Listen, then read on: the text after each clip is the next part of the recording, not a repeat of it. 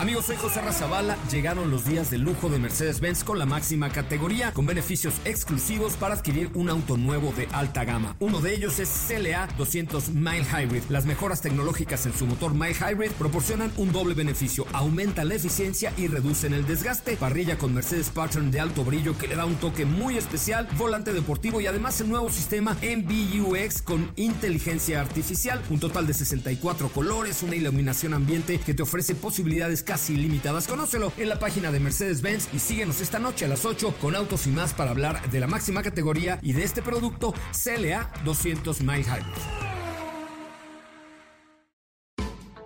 MBS Radio y el Dr. Zagal han dispuesto una generosa y elegante mesa para celebrar este banquete.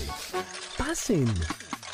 Y sean bienvenidos a degustar los manjares de este menú, especialmente seleccionado para los paladares más exigentes. Esperamos que esta experiencia cultural les deje buen sabor de boca, aquí en MBS 102.5.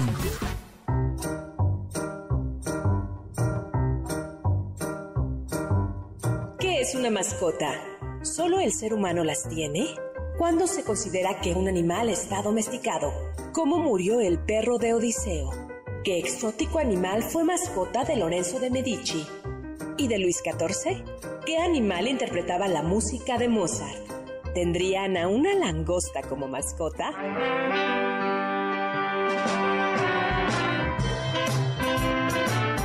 Hoy hablaremos de pelo de perro, amuletos, elefantes en Versalles, jirafas en Florencia, una langosta pasea en París. El mono capuchino de Justin Bieber. Zorros plateados. Y más sobre mascotas.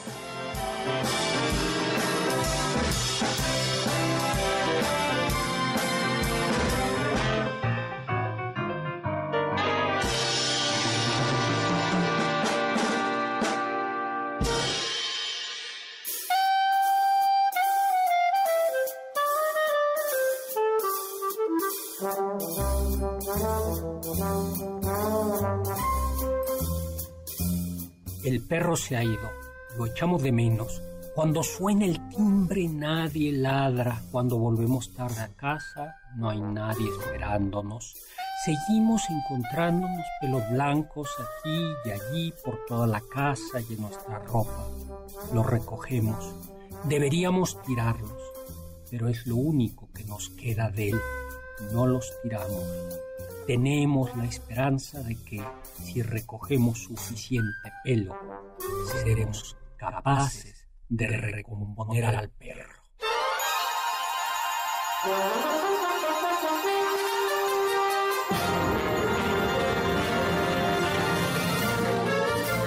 Hola, hola amigos y amigas, ¿qué tal? ¿Cómo están? Después de esta dramática bienvenida, yo, Héctor Zagal, les doy la bienvenida a este banquete, un banquete en el que hablaremos sobre mascotas con un magnífico epígrafe o una magnífica entrada de línea de, de Lydia Davis, pelo de perro, y nos acompaña la, no diré hoy elegante y distinguida, sino diré al modo de la Iliada, Carla Aguilar, la de tremolante cabellera, la de casco, la domadora de caballo, la guerrera.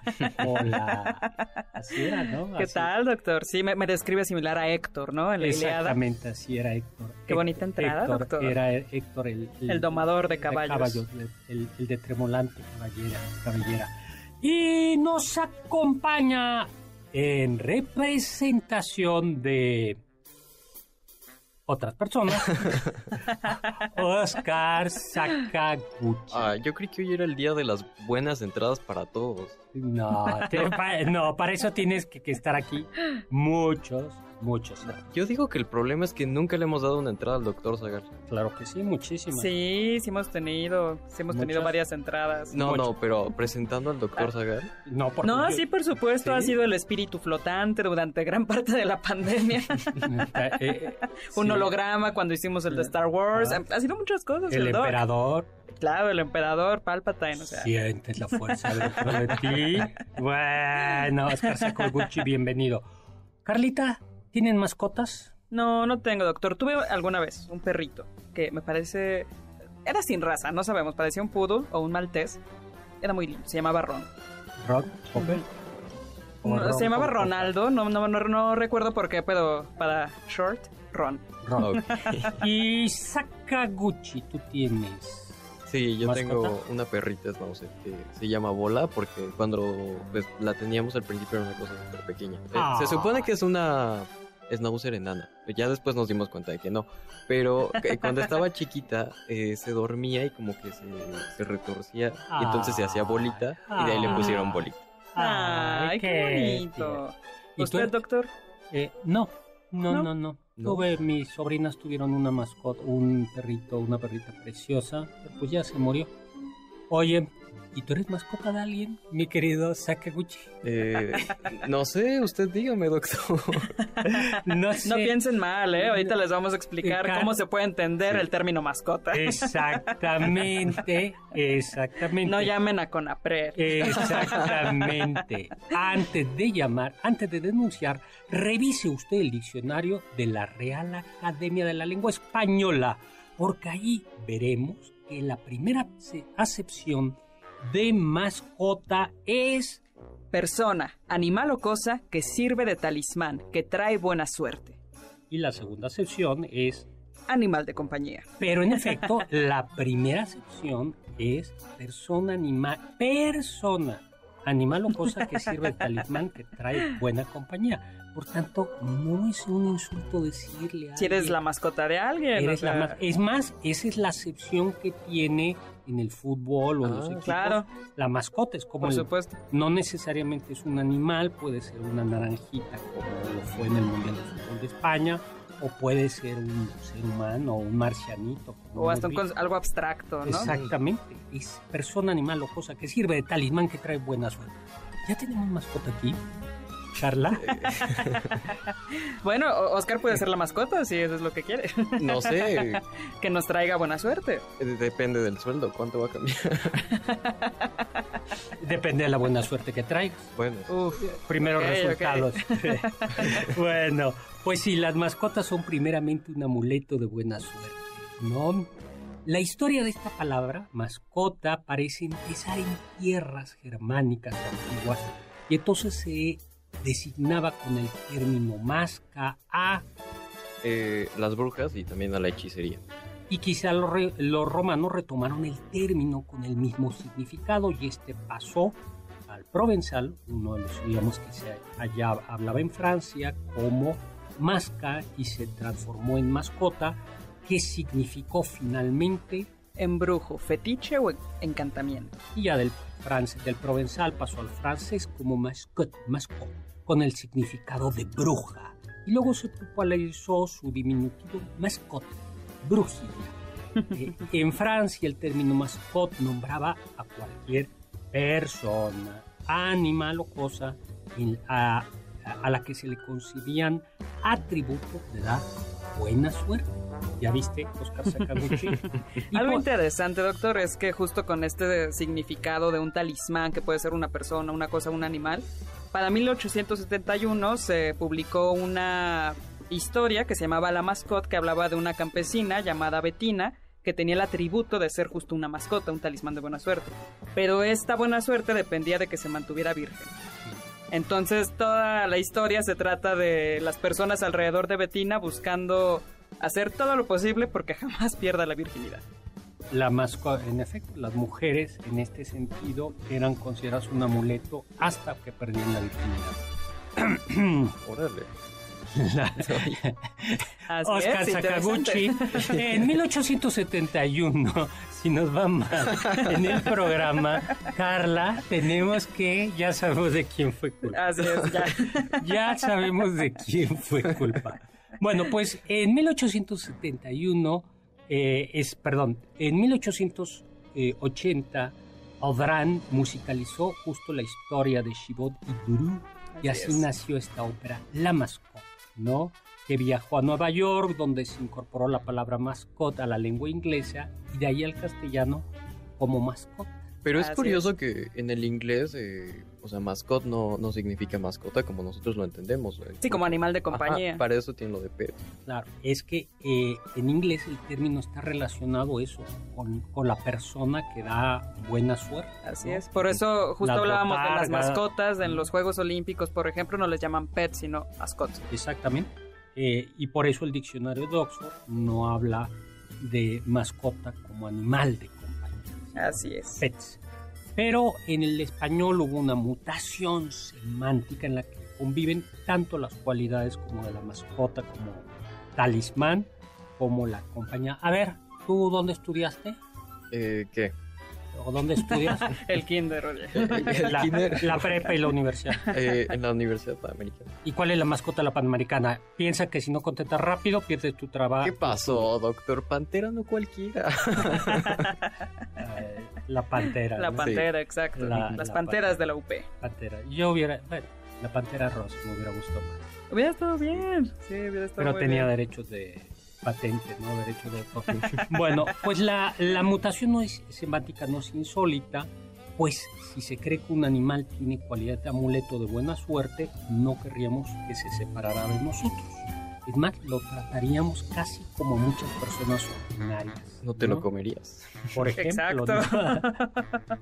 ¿no? Llevarías a Cuca, la gallina, a elegir un boleto de lotería, ¿no? Sí. O a Bueno. Firulais, a Pelusa. Algo de eso se conserva en esa costumbre que a mí sí me parece bonita y no me parece que sea cruel de los canarios y las Ah, jaulas. claro, sí. ¿Tú lo conoces, Sakaguchi? No. En Chapultepec, Nah. no inventes. Los pajarillos que te sacan una Sí. Ah, buena ya. los suerte. canarios, los- Sí, el, los ca- el canarios. canario, el canario le sale y te da una tarjetita con Con tu Ah, suerte. ya. Una vez vi un TikTok de usted así, que, Así que le deseó amor o algo así. eh, eh, ¿Cómo se llama? Alondra se llamaba, ¿no? Alondra, sí, Sí. pero Alondra no me deseó. Sí, como. No.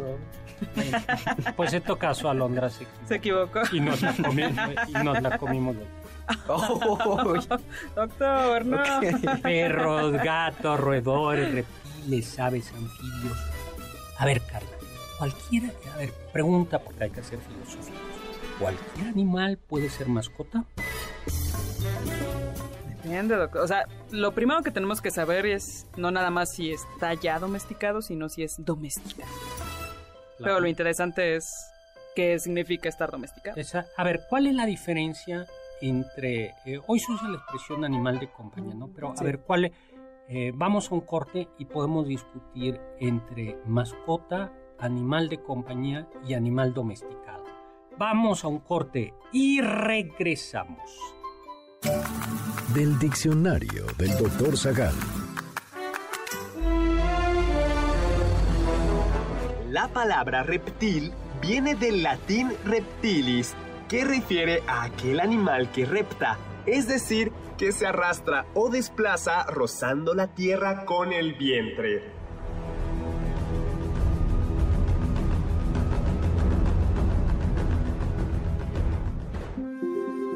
¿Tienen algún comentario?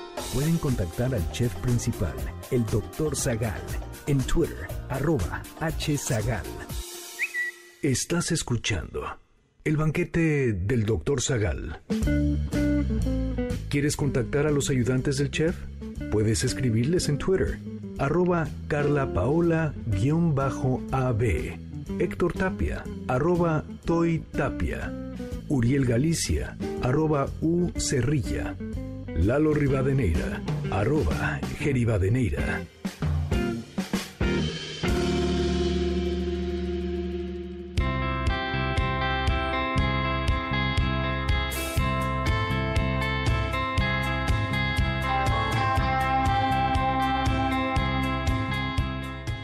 Hola, estamos de regreso. Soy Héctor Zagal en este banquete en el que estamos hablando sobre mascotas y nos acompaña Carla Aguilar, la domadora de caballos, como decía el epi- como era la presentación de El epíteto, ¿no? el de Héctor. de Héctor en Doma, Héctor en, en El Troya. príncipe de Troya. Y nos acompaña también Oscar Sakaguchi, quien si ustedes ya escucharon la primera parte de este programa, claro, claro. podemos decir que es la mascota, la mascota del banquete. Del banquete. y no, si ustedes se escandalizan es que no escucharon la primera parte de este banquete, porque Así en realidad es. lo que estamos dando es un elogio. No es Sakaguchi. Totalmente. Sí, en efecto. Muchas gracias, doctor. es, es al... Bien, entonces, a ver, animal de compañía, mascota, animal domesticado. Ok. A ver, yo creo que... eh, ¿Qué quiere decir domesticado? Domesticado, eh, primero etimológicamente refiere a la casa, o sea, A que pueda de alguna manera habitar, cohabitar con el ser humano, ¿no, doctor? Que pueda estar dentro del espacio donde convive el ser humano. Y fíjate que, aunque luego el principito ya platicaremos un poco de aquello, en realidad yo creo que domesticado tiene con la idea de que yo lo incorporo a la Claro. casa. Si hay un cierto dominio, por eso se habla no solo de domesticar animales, sino domesticar vegetales. Claro. El maíz se domestica cuando se puede plantar. Por ejemplo, eh, las trufas, que son deliciosas. No los chocolates. Las trufas de de veras. Las de verdad. Las de de veras. es un hongo que no está domesticado. Y por eso es Por eso tan, es tan costoso. tan costoso, Claro. ¿no? En cambio, las manzanas y el maíz está domesticado. Entonces, a ver, un animal domesticado que difícilmente sería un animal de compañía al que no le platiques. A ver, Mm, Mm, bueno, el, el caballo está domesticado. sí. Pero ahora, fíjate que el, que el- que el- el- el caballo es como intermedio. Yo pensaba en animales como la gallina, ¿no? La gallina, Sí, la gallina claro. es un animal domesticado, eh, pero salvo los... Sí, ti- tiene razón, porque con el caballo hay una interacción Sí, sí. muy constante. sí, pero, tiene razón, pero el caballo es como, digo, perdón, la gallina, o, pues ahí están en los ranchos las gallinas, y no es que haya como una relación. de-. Bueno, Claro. sí es relación personal cuando te la comes, pero, pero, Ahí también le incorporas, entonces. pero sí, pero no, habitualmente no le pones. Sí, no, hay casos, ¿no? no. Donde la gente tiene una relación muy estrecha con un gallo o una gallina, Mi pero no es mi lo... tía no comía gallina, ni pollo, ¿Ah, sí? mi tía, mi tía Marianela, porque el- no sé cómo, vivían en un pueblo Ajá.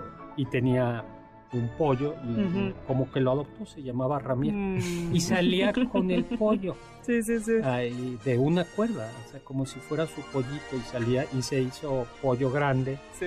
Y un día regresó a su casa y comieron caldo de pollo. No. Ay, no. Y entonces está, bueno, pues es que en las familias Sí, donde se sí, crían sí, sí. animales. Y entonces, No, claro, es que si no, ¿qué comes, no? y sea, entonces pregunto, ¿y qué comieron?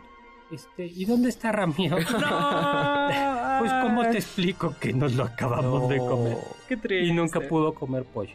Y lo que decía es, yo no quiero comer carne de animal muerto. Entonces le decían, no es carne de animal muerto y ya se la comió.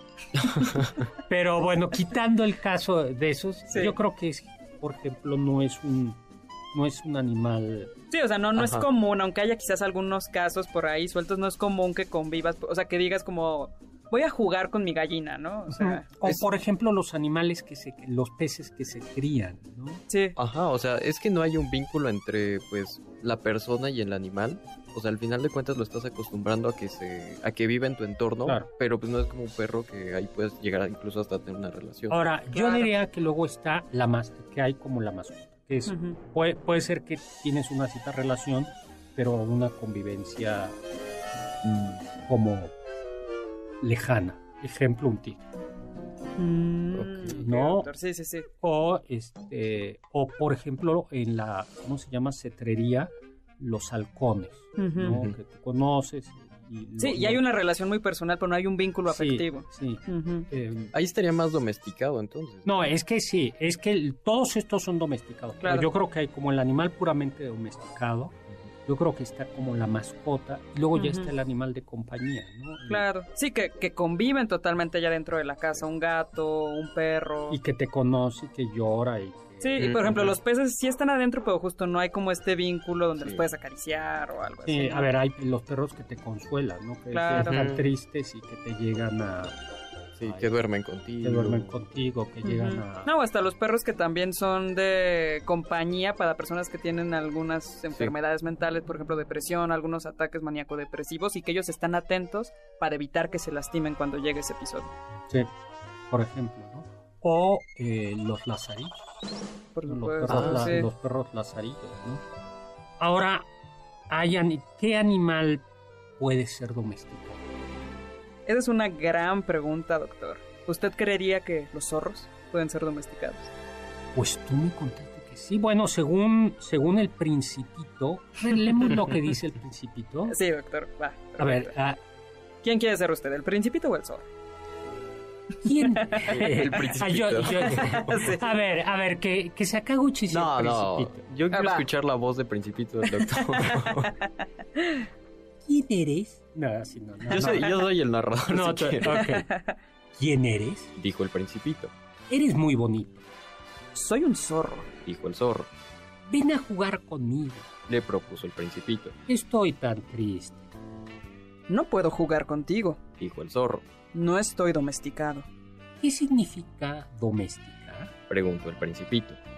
Es algo demasiado olvidado. Dijo el zorro. Significa crear lazos. ¿Crear lazos? Claro, Dijo el zorro. todavía no eres para mí más que un niño parecido a otros cien mil niños, y no te necesito. Y tú tampoco me necesitas. No soy para ti más que un zorro parecido a otros cien mil zorros. Pero, si me domesticas, tendremos necesidad uno del otro. Tú serás para mí único en el mundo. Yo seré para ti único en el mundo. Qué bonito, es doctor. es Pero yo creo que eso no es domesticar. Eso es la versión literaria.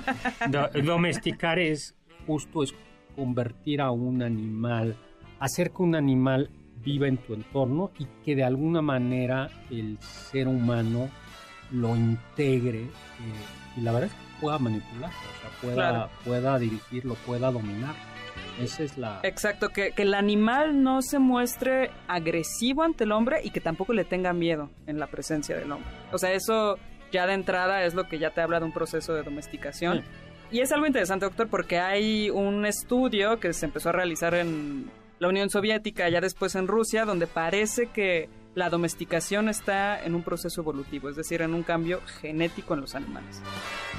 Entonces no basta nada más con decir, ay, es que a este tigre lo cuidé desde que era un bebé, no me ataca, me reconoce como parte de su familia. Pero lo cierto es que las crías de este tigre, que se muestra muy manso con una o dos personas en particular, van a ser igual de feroces y de salvajes como otros tigres. Pues es un poco lo que pasó del lobo al perro, ¿no? Poco a poco eh, se fue haciendo más manso hasta que ya pudo convivir con, con el ser humano. Es, a mí me parece que es el animal doméstico por excelencia. O sea, un ani- yo siempre pongo el ejemplo de un animal que te puede matar, un, Claro. mas- un mastín, Sí, y que llegue y te pide comida. Eh, o sea, que esté en tu mesa sí. este, y te pide, ay, por favor, dame de las migajitas. ¿no? Eso es, eso es un animal, Domesticado. eso totalmente. es un animal do- domesticado, ¿no? Alguien, eso lo, lo he contado, tendremos que preguntárselo un día a Dominique Peralta, de nuestra compañera, me decía que por eso los animales, hay ciertas razas de perros, especialmente grandes, que son muy, es decir, que solo muer- que no muerden a los niños, no lo sé, insisto, porque si hubieran mordido a los niños, hace mucho que se hubieran extinguido, que los hubiéramos extinguido. O sea, un mastín, sí, sí, sí. un gran danés que muerda al bebé de la casa, lo Sí, matas Claro, ese día, totalmente. ¿no? En cambio, los perros más chicos pueden, eh, o sea, sean, justo por esta selección, se permiten morder a veces a un niño Ah, ya. y, y porque le pegas si mordió al niño Sí, sí, sí. este, y no, no lo... Sí, o sea, no se ponen ellos mismos en peligro de chin, ya. Exactamente. Me va a echar A el lo- ser humano de su lado, ¿no? Exactamente. Pues los perros Pero no lo que, sé. Los perros que han llegado a probar carne humana, creo que lo sacrifican. Hay, hay un- algunas personas que deciden sacrificar un perro que no se te mordió y se terminó comiendo tu carne. Eh, o sea, yo conozco a personas que sí llegaron a, pues, a dormir a sus mascotas por eso. Y ¿Porque eran, comieron carne humana? ajá, o sea, perros grandes que pues, yo creo que jugando o, o no sé, bastante alterados terminaron mordiendo a alguien. eh, claro. le al- quitaron un pedazo de carne, se lo comieron y luego durmieron por eso. Ah. O sea, y no tanto porque fuera agresivo, sino porque... Porque le, le Sí, gustó. porque lo había probado y Porque, dijo, "Ay, porque qué rico". qué- qué sabroso. Nos vamos a un corte y regresamos. Los sabios dicen. Tirarle el hueso al perro no es caridad. Caridad es compartir el hueso con el perro cuando se está tan hambriento como él. Jack London.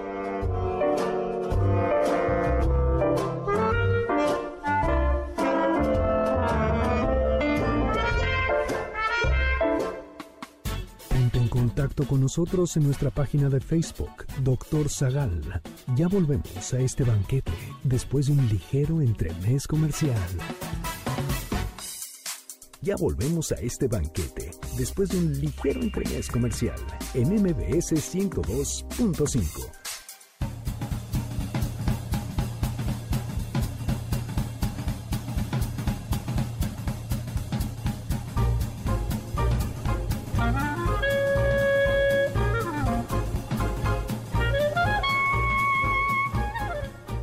Hola, estamos de regreso aquí en MBC 102.5 en este banquete de mascotas con Carla Aguilar y con Oscar Sakaguchi. Y fíjate que ahora que decías esto dormir, una relación de- que tiene que ver con la domesticación es que eres dueño. Hoy, hoy a mucha gente de esta LGTB, no, yo no soy dueño.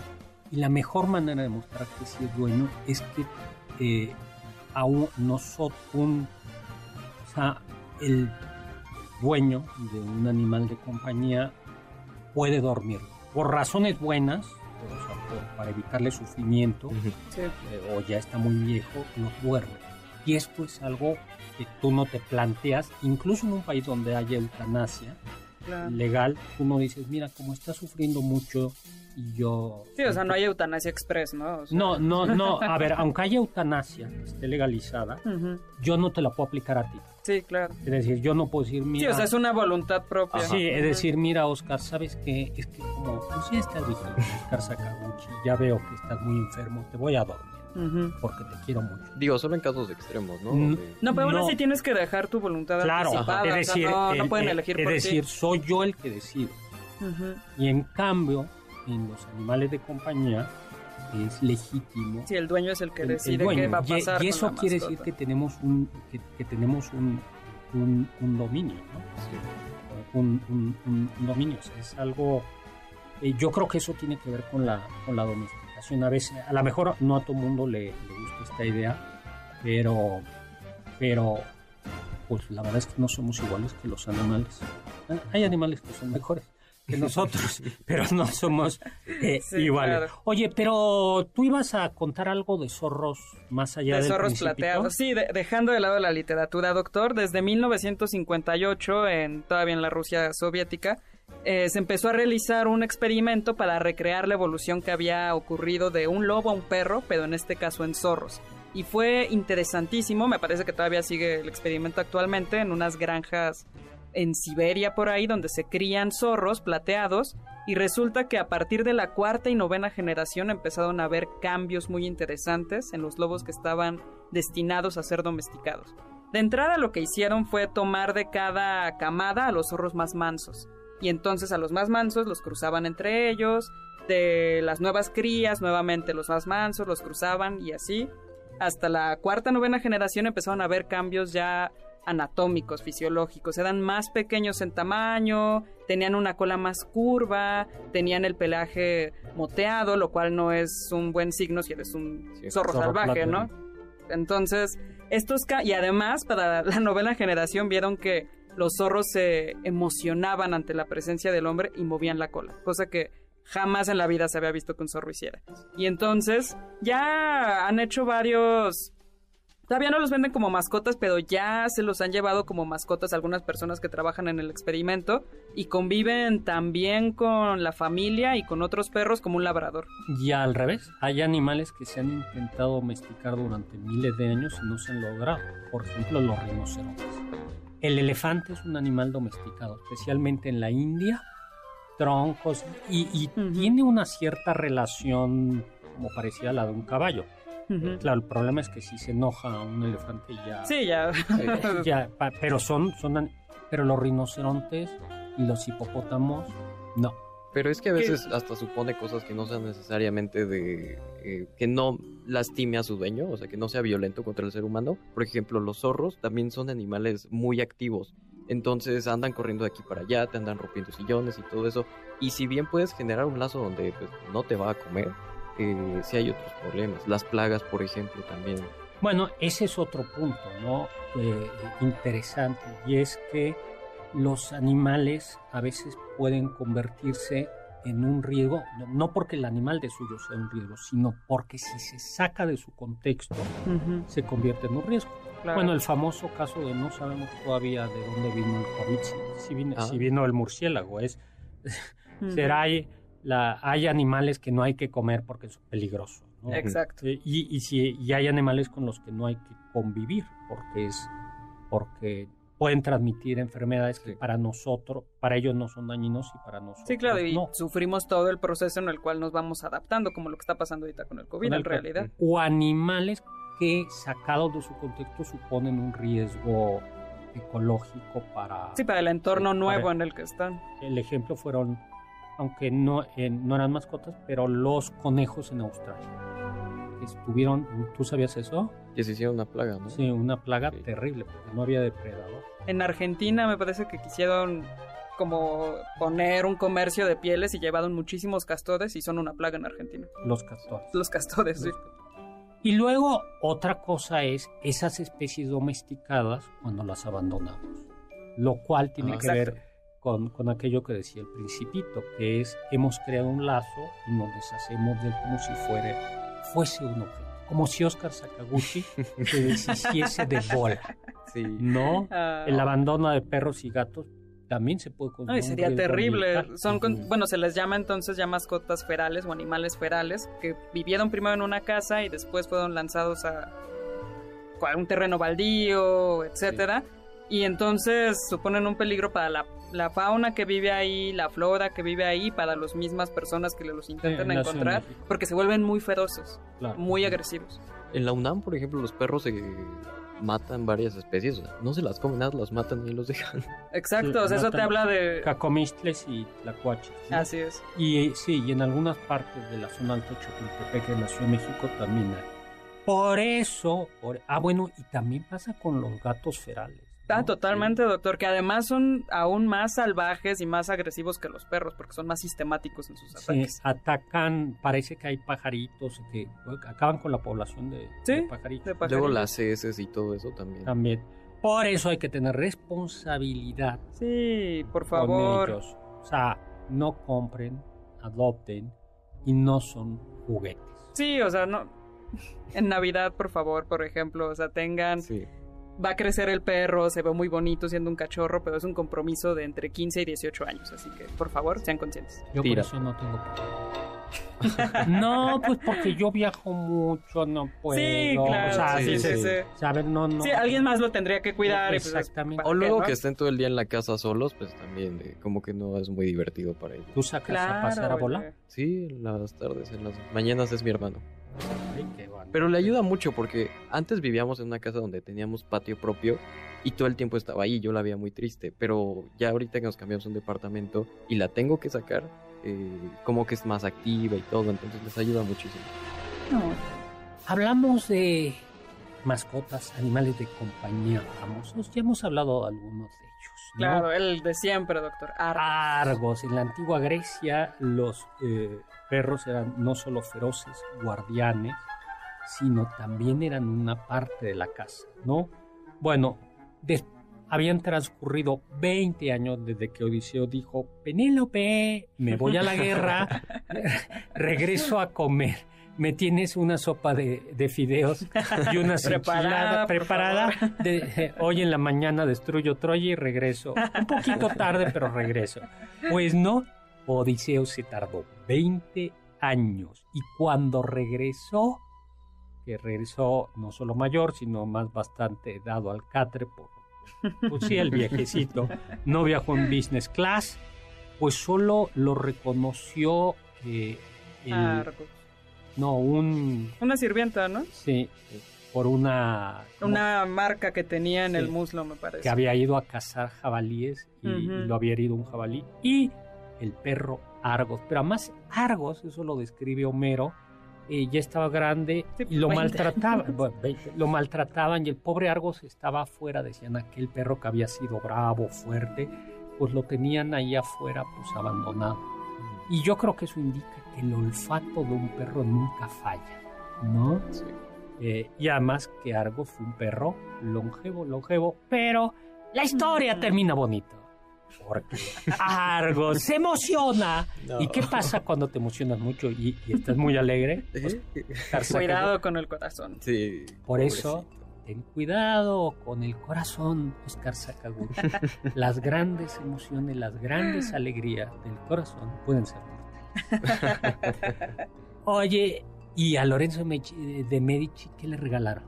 Parece que un sultán de, de Egipto, Al-Ashraf Kaitbay, le regaló en 1486 una jirafa.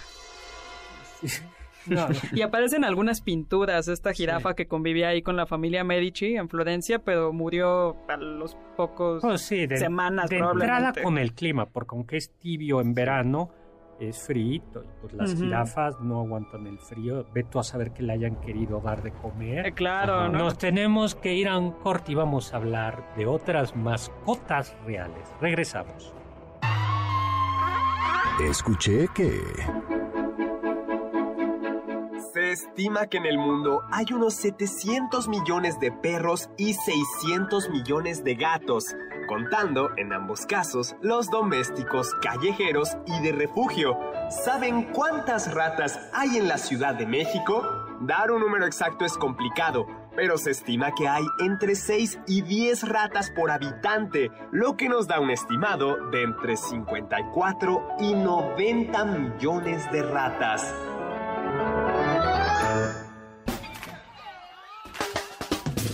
¿Faltaste a alguno de nuestros banquetes? ¿Quieres volver a degustar algún platillo? Escucha el podcast en mbsnoticias.com. MBS 102.5. ¿Listos para el siguiente platillo? Mm, Quédate con nosotros. Aún hay mucho por picar y la promesa sabrosa, el postre.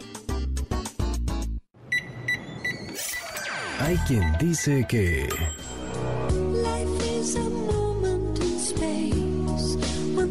¿Saben quién pagó 100 mil dólares por clonar a su perrita fallecida? Barbara Streisand. En 2018, Streisand contó su experiencia en el New York Times. Allí escribió cómo una compañía dedicada a la clonación animal en Texas tomó células de tejido bucal y de la piel del vientre de Samantha, su fallecida perrita, para clonarla. ¿El resultado? Dos cachorros, Miss Violet y Miss Scarlet, gemelas idénticas de Samantha.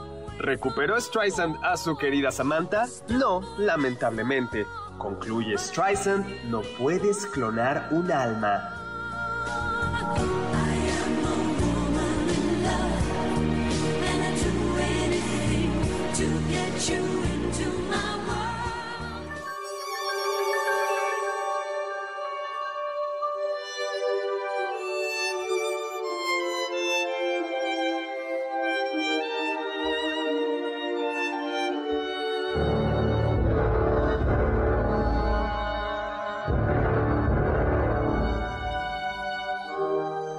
Hola, estamos de regreso hablando de mascotas aquí en MBC 105 en este banquete acompañado de Carlita Aguilar y de Oscar Sakaguchi.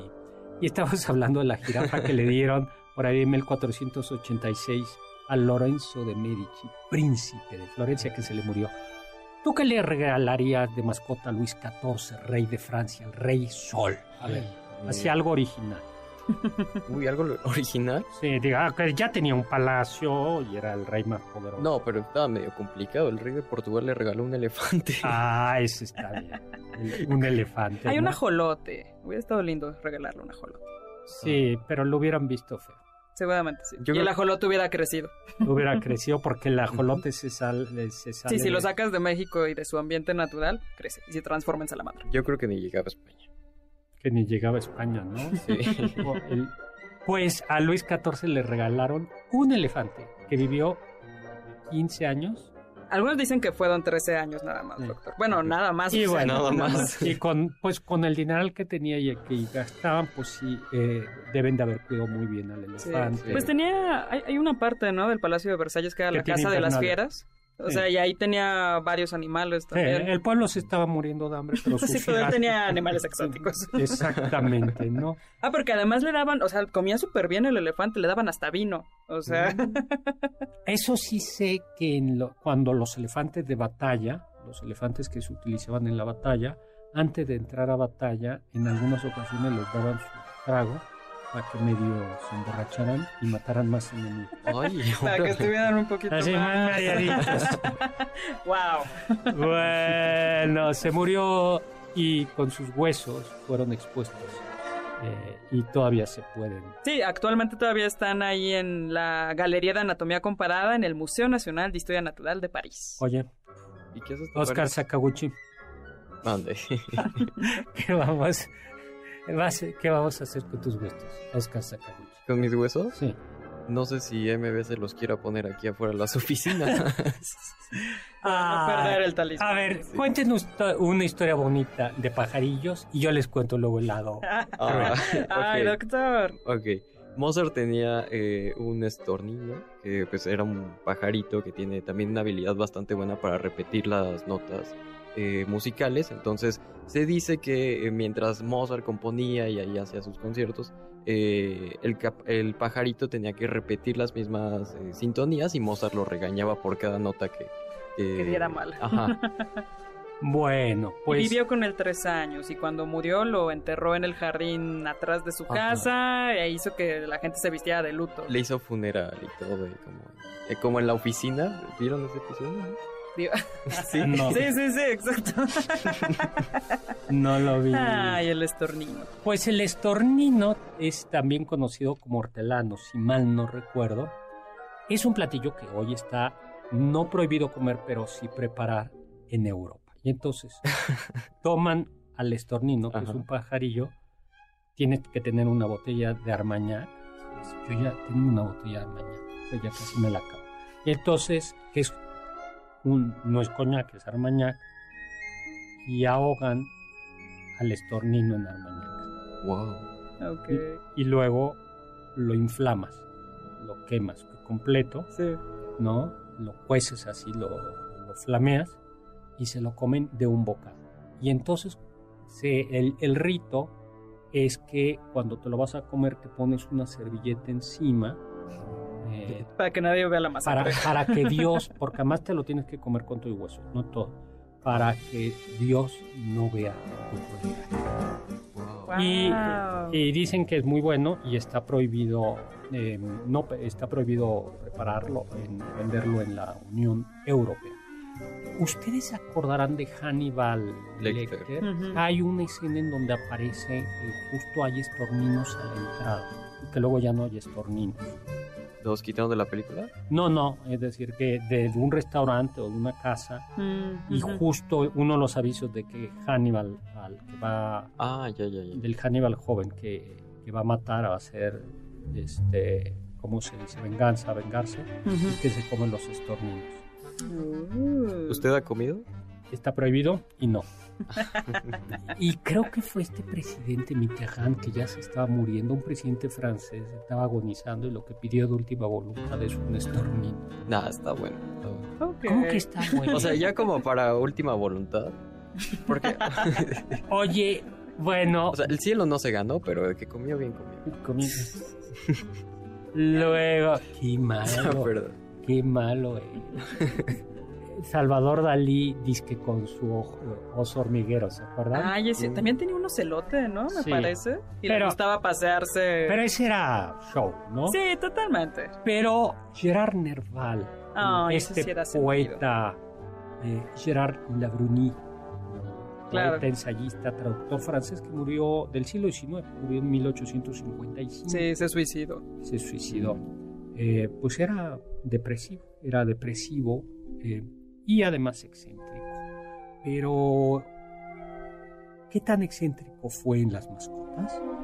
muy excéntrico, doctor, pero nada muy salvaje. Dicen, y esto es recogido por algunas personas que conocieron a Nerval y posteriores, que alguna vez fue visto paseando con una langosta, a la cual llevaba con un bello listón azul y estaban paseando por los jardines del Palacio Real en París. Y se corrió el rumor de, ay, Nerval está ahí paseando con una langosta. Y yo había leído que después de ese episodio lo internaron. Porque dijeron, ya está Ya, al ya. extremo de la locura, Nerval. Pero si bien muchas personas, muchos académicos estudiosos de su poesía juraban que eso no era cierto, que alguien se lo estaba inventando, se encontraron unas cartas en las cuales Nerval le platicaba a una amiga de la infancia, Laura me parece, que cómo es que había dado con esta langosta a quien había vuelto su mascota y un buen día estaba en La Rochelle me parece que es en la parte Del de norte, Francia Bretaña. que da al Atlántico Sí. pues se encontró con un señor que estaba pescando langostas y le dolió muchísimo pensar que estas langostas iban a llegar a... si vieran la cara del doctor. Iban a llegar a una iban a llegar a una cacerola con agua hirviendo, pues se robó una y después de decir, bueno, al final te la pago, se la trajo con él a París y la llamó Thibaut. Pero pues una langosta no es. eh, La langosta en todo caso. claro, el problema es que si la devuelves al mar, seguro el, pe- el pescador la. Sí, la vuelve a tomar, entonces pues se la llevó con él a París y ahí pues vivió con Thibaut un rato. ¿Pero le ponía correa o...? Sí, ya- bueno, dicen que la historia es justo que llevaba un listón azul muy bonito, lo tenía atado y una paseaba langosta con se él. muere si la estás pasando. Sí, o sea, en primera es como, pues, ¿La, la iba arrastrando o ahí iba...? ah, ca- caminó un ratito, me parece. Mike Tyson tuvo un tigre de Bengala como mascota a finales de los años 80. Y tras 16 años con el exótico animal, Tyson se vio obligado a venderlo por alguna razón. Vejez, pérdida de visión. Y es que el tigre le había arrancado Una oreja, eh, como su dueño. no, un brazo a una persona. No, bueno, por favor. Doctor, ¿sabía que puede visitar usted a- al mono capuchino que tuvo alguna vez Justin Bieber? Justin Bieber se llama Mali, ¿no? Pero es que Así llegó es. con él a Alemania. Pero no llevaba las vacunas. No llevaba papeles, no llevaba Eh, pues no. vacunas, no. llevaba nada. Y bueno, se lo quitaron y lo dejaron un buen rato ahí como esperando a que Bieber trajera los documentos para recuperarlo. Jamás lo hizo. Y entonces finalmente lo llevaron a un zoológico o sea, llamado Parque Serengeti en Alemania. ¿Se acuerdan que hace unos años o unos meses, ya no sé, hubo un capuchino, un mon- que estaba en Que México? estaba en la ciudad, ¿no? Sí. Ah, sí, sí, sí. En A ver, ese es... ma- las mascotas exóticas no son mascotas, déjenlas en su lugar. Cuide, eh, si quieren mucho los animales, den donativos para que se cuiden a los animales. Donen a los santuarios. O Exactamente, sea. no, no, no, no, no, no, no tienes que andar sacando serpientes, ni quetzales, ni animales. En el Estado de México parece que hubo una plaga, primero un cachorro de león y... Ah, no, lo de... Este, después hubo un problema con un lobo en, el parque de, del pueblo, creo que se llamaba. Eso. En el Estado de México. Y luego otro, otro o, problema, o otro tema es cuando estamos en zonas limítrofes, donde por- en, en- en el mismo México pasa, zonas boscosas donde bajan los osos. Es cierto, en Monterrey, ¿no? Que En- bajan a sí, cada rato. ba- bajan los, los, los osos, o pasa con los lobos, o los venados. Siempre es... Ahora, Bárbara Streisand, Streisand, me gustaba mucho cómo actuaba. Eh, Todavía está viva. tenía, bueno, sí, ya, ya, ya no actúa, ¿no? bueno, tenía una perrita Samantha que murió a sus 14 años y la clonó No, por 100 wow. mil dólares. Ahora, ¿eso se vale? Ya nos tenemos que ir a un corte, nos queda un minuto. Rápidamente, Sakaguchi. ¿Se vale? Eh, Bueno, Sí, o sea, con 100 mil pesos. Digo, dólares, ¿no? Sí, con 100 mil dólares sí se vale. Yo creo que está comprando una ilusión y ella misma lo dice. Dice, se parece, es Nah. idéntica a Samantha, pero no es lo mismo. sí, O sea, no, yo digo que no, que No. que- que no es. Es decir, aunque los animales no son personas, eh, O sea, no me acaba la idea de No. gustarle de clonarlos. No tenemos adoptado corte. ya. Muchísimas gracias a Carla Aguilar. y no, creo que ya se acabó. Pues nos tenemos que ir ya. Muchísimas gracias a Carla Aguilar y a Gracias, Oscar doctor. Sakaguchi Cápsulas. Muchas gracias, Héctor Tapia, Carmen Cruz Larios. Controles, Víctor Luna. Producción, Juan Carlos Castillo y Carlita Aguilar. Y los dejo con el siguiente programa balones al aire con Eduardo Chabot y todo su equipo, pero sobre todo los dejo con Manuel Kant que nos dijo, Sapre aude, atrévete a saber. Amigos y amigas del banquete, feliz 2023 después de estos años difíciles que hemos pasado. Estoy seguro que el 2023 será genial. Disfruten la cena de Año Nuevo, que cumplan sus 12 deseos y no se atraganten con las uvas. Muchas gracias por acompañarnos desde hace tantos años. Esperemos seguir estando con ustedes por muchísimos años más. Feliz y próspero 2023. Y esperamos que este próximo 2023 nos sigan acompañando como cada sábado porque son los nuestros comensales favoritos. Estamos aquí por ustedes y les agradecemos que pues que nos sigan acompañando. ¡Feliz Año Nuevo! Wish you a Merry Christmas and a Happy New Year. We